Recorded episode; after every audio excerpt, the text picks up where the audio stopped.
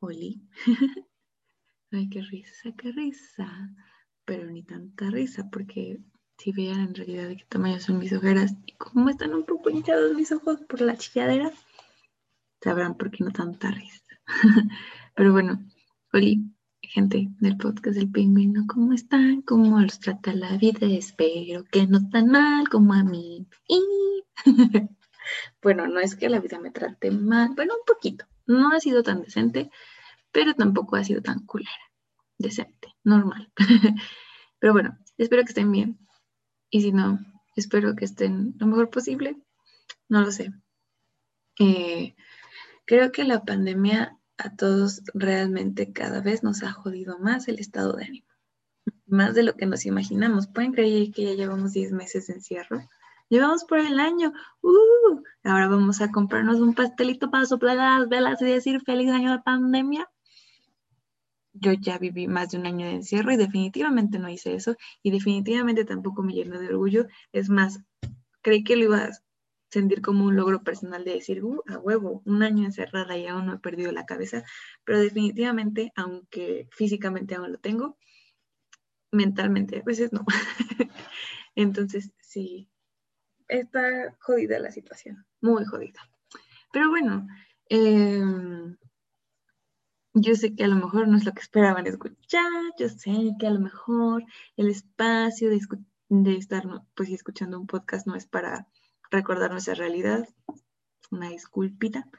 Em, pero solo quería decirlo porque, no lo sé, simplemente me parece muy jodida nuestra situación, la situación mundial. Pero bueno, hoy vengo a hablarles de otra cosa jodida también dentro del mundo de el arte slash el consumo, el cine, mm, no sé, me cuesta un poco a veces vislumbrar un poco el arte más allá de las artes visuales, no porque no crea que exista, no porque diga que la música no es arte o que el cine no es arte, simplemente como no soy una experta en esos temas, pues siento que no podría hablar a lo mejor con los términos correctos, slash, o como una persona sabia del tema. En fin, eh, creo que en realidad este episodio se trata de echar caca, de hablar con la molestia mm, de la siguiente situación. Eh, les va primero un poco de contexto antes de despotricar. Eh, no sé cuánto tiempo llevo viéndola honestamente, pero regularmente con mis papás agarramos una serie para ver los cuatro mi papá, mi, papá, mi mamá, mi hermana y yo. y tengo que decir que usualmente no son las series más mm, educativas o profundas o yo qué sé, hemos visto muchas series de narcos, por ejemplo, o hemos visto series colombianas eh, que no están mal, pero son un poco, o sea, son como medio novelescas, o sea, como de telenovela, no de novela. Digamos que un poco como, no tan el feeling de Televisa, si alguien ha visto una novela de Televisa, porque creo que tienen a lo mejor guiones no tan malos eh, y también no tienen finales esperados como de boda y así. Una vez vimos una serie que ya ni me acuerdo cómo se llama, pero un, o sea, un episodio antes del final se murió uno de los protagonistas así, fue un giro que no esperaba, honestamente. yo creí que iban a acabar como Happy Forever After, pero no, no pasó. pero bueno, regresando al punto de hoy, em, la serie que estamos viendo ahorita, que ya casi acabamos de ver, nos quedan como tres episodios de 60, sí, son muy largas. Em, es, se llama Bolívar y habla de la vida de Simón Bolívar. es un personaje histórico que liberó a América, bueno, parte del continente sudamericano. Y pues no sé, no voy a hablar mucho del tema. Yo cuando le empezaron a ver mis papás, em, fue muy chistoso, fue muy extraño. Mi papá usualmente es el que encuentra como esas series que ver y al final mi hermana y yo no, nos, nos terminamos pegando con ellos para pasar un rato, pues como ameno. o luego cuando estamos comiendo ponemos las series y por eso es que las terminamos viendo los cuatro. Bueno, el punto es que mi papá escogió esa serie porque cuando él iba a la primaria, la primaria a la que fue se llamaba, bueno, se llama porque todavía existe, se llama Simón Bolívar. No, no al colegio Simón Bolívar, que es de niños ricos, no, a una primaria pública llamada Simón Bolívar. y a mi papá le llamó mucho la atención porque no sabía quién era. Eh, y pues encontró una serie con el nombre de su escuela y fue como, wow, quiero saber quién fue, vamos a verla. Y dijo, supongo que era una persona muy importante al punto en el que al que le pusieron pues él hacia mi escuela. Y después también dije, bueno, también hay un colegio privado de billuyo, de gente rica y, ajá, que también se llama Simón Bolívar. Y pues sí, tengo que admitir que yo tampoco sabía bien quién era Simón Bolívar. Yo creí que era un escritor. Em, y no me juzguen, ah, probablemente tres años atrás o un poco más atrás de mi vida sí me habría sentido muy culpable por no saber quién era Simón Bolívar, pero ahorita me da igual. Em, y creo que tiene todo que ver, gracias a haber reflexionado con Bruno, el hecho de que pues siempre hemos estudiado historia escrita por hombres y hecha por hombres, ¿no?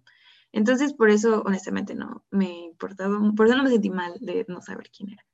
En fin, pues ya llevábamos un rato viendo la serie. No voy a decir que, es que no sé cómo explicarlo. Disfruto verla porque la veo con mis papás y nos picamos, pero en contenidos o como la Rita, no quiero decir, bueno, sí, la Rita intelectual mamadora por dentro, artista, entre muchas comillas, siempre me la paso diciendo cosas como, ay, ¿qué estoy viendo? ¿Por qué estoy viendo esta basura? ¿Por qué tengo que seguir? Sobre todo, ay, no sé si tengo que eh, decir, confesar, que me conflictó un chingo ver cómo, cómo escriben la historia alrededor de un hombre, es como de, what the fuck, Probablemente las cosas ni siquiera pasaban así como las narran, bueno, las narran o transmiten en la tele. Pero, ay, todo es tan, hasta parecería que los hombres no son malos, pero bueno. El punto y a donde llega mi molestia y donde es como el meollo de este episodio es que durante la trama empieza a salir el personaje de una niña que se llama Manuelita. Y de toda la serie era lo que no consideraba caca hasta el final. bueno, hasta que fue avanzando la historia. Y eso es lo que honestamente me molesta y es lo que vengo como a hablarles un poco aquí. Eh, porque, eh, bueno, la historia de esta morrilla, que se llama Manuelita, empieza literal eh, narrándola desde que la van a abandonar a un convento porque ella nace de un amorío de entre, ajá, entre un güey y una, y una señora, que pues el señor es casado, ella no, y tienen una hija, pero la señora se muere y entonces el papá, bueno, ajá, el señor, no, sé si decir que no practica una paternidad responsable, porque no creo que sea responsable irle a votar a tus hijas, a tu hija una, ir a votar a tu hija a un convento con las monjas, pero bueno, algo decente, diría yo. Em, el punto es que la va a dejar ahí y entonces el personaje, la niña, es muy rebelde porque, em, para empezar, pues no le tiene miedo a las, a las monjas, no hace lo que le dicen, em, siempre las está cuestionando, trata de leer como otros textos que no son la Biblia, y lo único que ella quiere al fin y al cabo es que su papá se la lleve a su casa y que la trate como su hija. Pero bueno, de toda la serie era lo que a mí me empezaba a gustar más, ver el personaje de Manuelita. Y es importante porque ella siendo una niña, em, empieza a darse cuenta, aunque viva dentro de un convento, cómo está la situación en, este, pues que no sé si, digamos, en, la región en la que vive. Eh, porque según la historia es donde empieza a haber revueltas, eh, como brotes revolucionarios para zafarse de las cadenas españolas y así. Y entonces esto, este contexto pues se afianza o se impregna más en la niña y se presta a que ella se porte más rebelde aún así, que siempre está diciendo que quiere buscar su libertad. Em, el punto es que la morrilla va creciendo Y ese, como, insisto, esa necesidad de buscar libertad desde el punto del convento, pero también desde el punto, porque pues colonias españolas, se me hacía muy interesante. Creo que es que, insisto, me llevaron como que arriba y después me soltaron, porque se me hizo, dije, wow, o sea, van, yo sé que a lo mejor pasó, no, eso no lo he investigado aún y no quiero investigarlo porque si no es real me voy a sentir mal, o si fue real también me voy a sentir mal.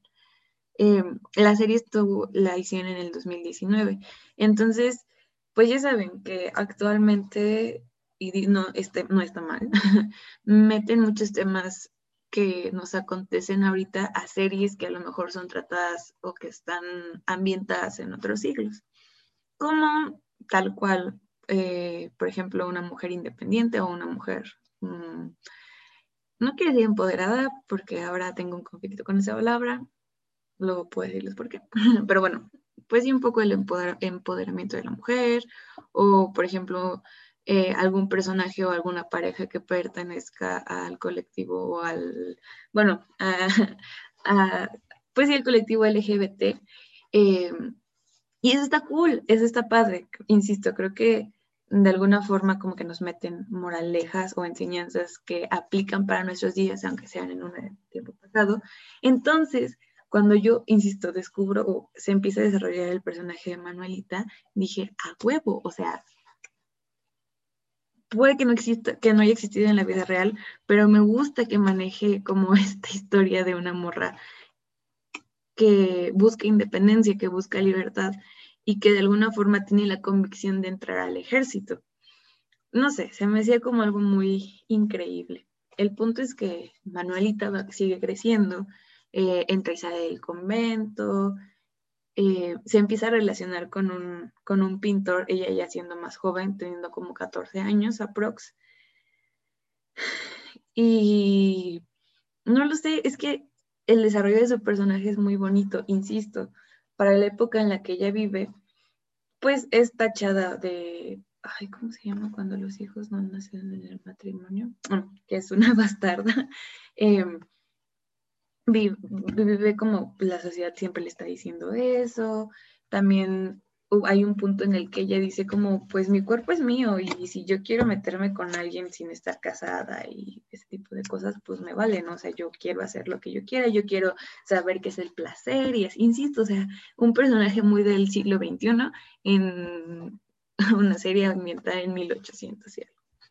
El punto es que em, también no deja de estar como ambientada en su tiempo, lo estoy recordando un poco, porque al final la casan por conveniencia, bueno, no al final, en una parte de la historia la casan por conveniencia, ella es muy consciente de ello y se hace amiga de una señora que también se llama Manuela, casualmente o cagadamente, que es eh, una mujer que también ha estado dentro de los, las personas que conspiran contra el régimen español y le enseña muchas cosas porque Manuelita quiere entrar al ejército. O sea, digamos que los, las metas de la vida de Manuelita hasta ese punto es entrar al ejército, ser independiente, ser libre y pues básicamente ser ella.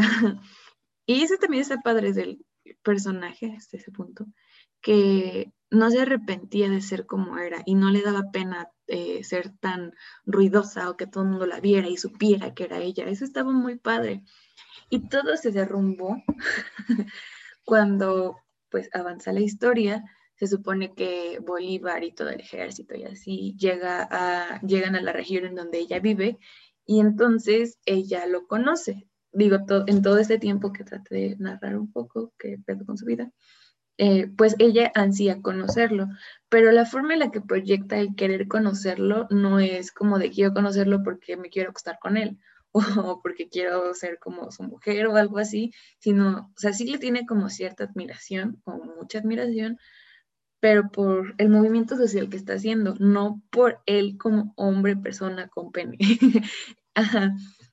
Entonces, insisto, o sea, todo iba bien hasta ahí, hasta el punto en el que se conocen y lo primero que hace, como la primera interacción o lo que nos dan a entender, es que más allá como del ímpetu o de la posible conexión que pudieran tener por la por la revolución y por la búsqueda de la libertad es tener tensión sexual.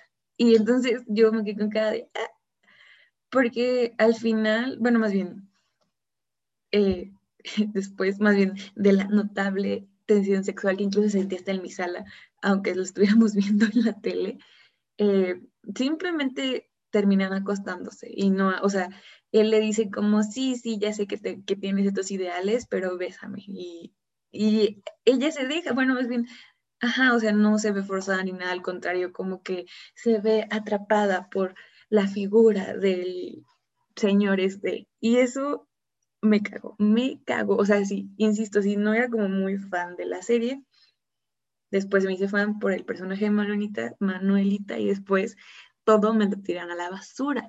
Y la primera reacción que tuve fue, este guion está escrito por un hombre, esta historia está escrita por un hombre. Y pues sí, la verdad ni siquiera me acuerdo de la persona, o sea, del nombre, de quién lo escribió. Pero es una caca, porque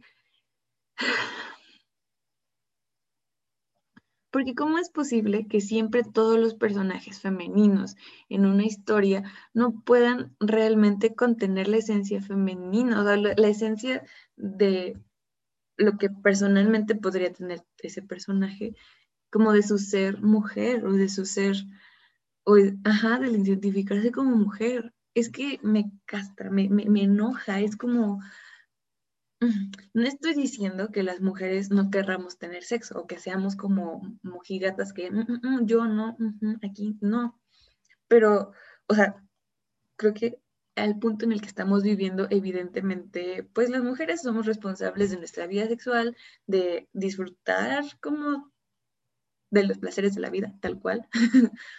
Pero no es como, es que no es como lo narra la vida, como lo narran en las películas y se me hace, me da mucho coraje que lo terminen narrando, que lo terminen escribiendo así los hombres.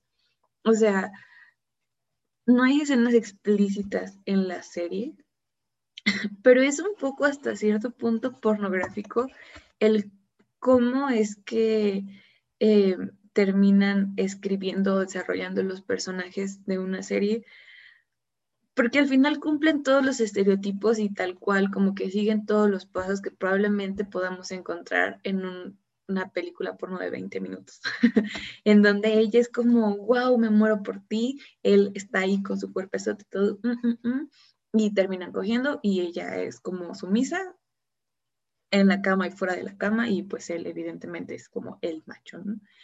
Y pues eso me molesta demasiado y yo sé que no es la única serie que existe y que no es el único personaje al cual han tratado así. Pero me conflictúa mucho que estos, o sea, que insisto, que sigamos en el siglo XXI y esto siga pasando y que sigan existiendo estos tratamientos hacia los personajes femeninos. Y, y no, no sé, necesito poner un poco en orden mis ideas, pero no puedo dejar de decir que me molesta y que me ofende mucho. Es como... Ah, no lo sé, no sé qué ejemplo poner exactamente, pero al final terminan invalidando, invalidando como todos los ideales que ella tenía por el simple hecho de decir, ahora me, se me olvidan y lo único que busco o como que el único goal que ahora tengo en la vida es acostarme con él, ¿no? es como,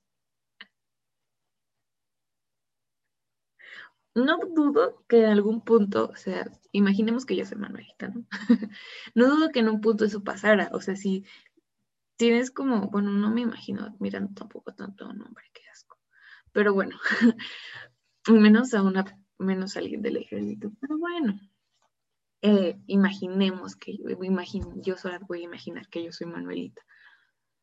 No dudo, que, insisto, que esa tensión sexual se desarrollará en algún punto. A lo mejor al principio solo hablan, conversan, probablemente hablen de la guerra o algo así. Y a lo mejor con el estar conviviendo, pues dices, mmm, este güey sí me gusta, ¿no? Y no está mal. Pero insisto, debe ver o debería al menos respetar los... Eh, ahí está. Es, es lo que quería llegar. Deberían respetar los ideales de las mujeres fuera y dentro de la pantalla, ¿no? Y pues sí, Y insisto, eso está, pues, está muy jodido, me, me ofende demasiado. Y pues creo que em, la moraleja a todo esto, o bueno, es que no es moraleja, no sé exactamente a lo que quiero llegar más bien, es, em, no quiero satanizar el decir o, negarme a que, por ejemplo, un hombre escriba, mm, eh, o desarrolle personajes femeninos en una novela o en un, bueno, novela de libro o novela de la tele o en una serie o en una película. Pues, ¿por qué no? no? Bueno, no sé, no soy muy fan, pero insisto, no quisiera decir como no pueden hacerlo nunca en la vida. Pero lo que sí podrían hacer un poco es respetar todas las luchas que existen alrededor de las mujeres, de menos en un personaje y evidentemente pues también en su día a día, ¿no? Es que, ay, no sé. Creo que también es que son muchas cosas y probablemente hay muchos temas que pudiéramos abordar aquí, por ejemplo, que van más allá como de la empatía, que el tener este tipo de historias y el tener ese tipo de personajes reafirman cómo es que eh, funciona el sistema patriarcal, básicamente. y cómo es que todas las fantasías que nos creamos desde el Internet, desde las películas, desde todo el mundo, van en torno a eso, giran en torno al sistema patriarcal. Y eso está bien culero. Y yo creo, no lo sé, espero, me gustaría como creer en la fantasía. No es que no quiero que sea fantasía porque me gustaría que en algún punto de la vida fuera real.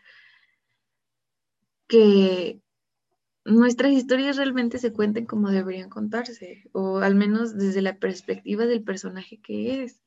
O sea, es que, por ejemplo, es que no me imagino, bueno, sí me lo imagino porque existe y lo han hecho muchas veces y también está muy jodido. Por ejemplo, que una persona heterosexual eh, desarrolle el personaje escrito o actuado de un homosexual. Por ejemplo, en ese otro día lo vi en un canal de YouTube sobre Betty la Fea, la versión mexicana, en el que no me acuerdo cómo se llama el personaje, no lo voy a mentir, pero sale, creo que es un diseñador o algo así, que el punto es que es gay. y todo el ser gay de ese personaje literalmente es una burla a los gays. O sea, porque no, o sea, las cosas no, más bien las cosas no, las personas no son así. Está, o sea, el desarrollo de ese personaje heterosexual, digo, homosexual, está basado en lo que un heterosexual cree que es ser gay. Y sí, y pues no pero ah, auxilio. Entonces, también creo que otra cosa que quiero decir y como dejar aquí como que, mm, pues es tratar de no perpetuar estos estereotipos ya, o sea, ya es momento de hacerlo, ya es si a lo mejor nosotros no somos quienes los creamos, nosotros a lo mejor no somos los escritores o directores o de alguna serie o película, sí estamos en el punto de cuestionarla y a lo mejor desde cierto punto dejarla de consumir. Porque cuánta caca no vemos, o sea, en, internet, en, en las series, en las películas, y está bien cuestionarse todo lo que vemos. Y pues justamente eso es lo que quería llegar también, ¿no? Está bien decir, esto no me parece, no me identifico con ello, eh, y enunciarlo, porque al final mm, terminamos muchas veces, y digo terminamos pues así como en sociedad, no quiero decir como, no, yo no, eh, haciendo pues como famoso, rico o dando a conocer mucho algunos temas o algunas series que probablemente no reflejen pues no sé, como la esencia de las cosas reales. Bueno, en ese caso, por ejemplo, insisto, como de la mujer. No lo sé.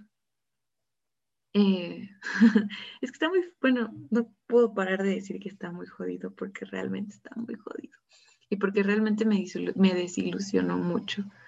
Em, como hace rato les decía, creo que al final me quedan como tres o cuatro episodios por ver de la serie y a partir, insisto, como del suceso en el que ellos se conocen y básicamente cogen el primer, la primera noche, no ha pasado nada más interesante con el papel de Manuelita. O sea, al final ella termina siendo primero su amante y luego termina siendo su mujer. Y bueno, creo que sí, pasó una cosa importante. Al final ella sí va a la guerra, solo a una batalla, pero vuelve como esta cosa, o sea, el personaje de Bolívar la vuelve a absorber con esta cuestión de, es que eres mi mujer, yo no quiero que te pase nada, yo estoy aquí para ti, te voy a proteger, como siempre, es como de, dude, nosotras también podemos, y o sea, no estamos mancas, no somos igual de capaces, probablemente hasta físicamente, de enfrentarnos a una batalla, todos corremos el mismo riesgo de morirnos, o sea, como que aunque bueno, en realidad sí lo vemos desde el punto de la guerra, sabemos que las mujeres también éramos ocupadas como... Mm, ¿Cómo explicarlo? Es que no sé, se me olvidó el nombre, pero bueno, al final las mujeres las terminaban violando como si fuéramos, bueno, si las mujeres fueran muebles o como si fueran parte del daño colateral de la guerra, que ahí sí no tendría mucha comparación con los hombres y que probablemente eso lo haría incluso hasta más empoderante, pero bueno, ah, Lejos de eso, al final a ella le ponen como un chingo de trabas para ir, se tiene que, mm, pues como que mm, esconder, no sé, e insisto, era un muy buen personaje, tenía, era es que era una persona muy, bueno, el personaje, es, es muy inteligente y sabía cómo sacarle la vuelta a las cosas. Y también estaba padre, ella aceptaba como la soledad que, pues con la que básicamente creció, y eso la hacía fuerte, la hacía fuerte crecer del, de, de sus, de lo, le hacía fuerte crecer desde em, la vulnerabilidad de su vida. Y pues al final vino un hombre a cagarla, Bueno, a cagar como todo eso. Y pues ya, creo que ya no voy a decir más al respecto porque solo voy a seguir diciendo lo mismo. Em, quisiera que, si se les antoja, si para seguir como un poco el diálogo de alguna forma, eh, que me compartieran en los comentarios o en donde se les antoje, podrán ser en Instagram. Eh, ¿Qué otro personaje recuerdan así que los hayan como elevado mucho y al final los dejara caer? o en su defensa o en defecto, algún personaje que hayan creído que pudieron tratarlo mejor en alguna serie y que simplemente lo hicieron caca. Em, sí, como les mencioné antes en el episodio pasado, este año me hice el propósito de promocionarme más. Así es que si pues les gusta esto que están escuchando, pueden compartir el link desde la plataforma en la que lo estén haciendo, ya sea YouTube, Spotify, Google Podcast, Apple Podcast y otras seis plataformas que siempre olvido su nombre. Algún día me las voy a aprender. También pueden seguir a este podcast en arroba el podcast del pingüino en Instagram. Y pueden seguirme a mí en arroba rita la la la la la la la con cuatro las, igual en Instagram. O pueden ir a checar mi página de Facebook que se llama Rita la Pingüina. Y estoy planeando crearme una página web, pero aún es un desmadre, así es que aún, aún no lo sé. Si llega a pasar, eh, pues les aviso, si no, no.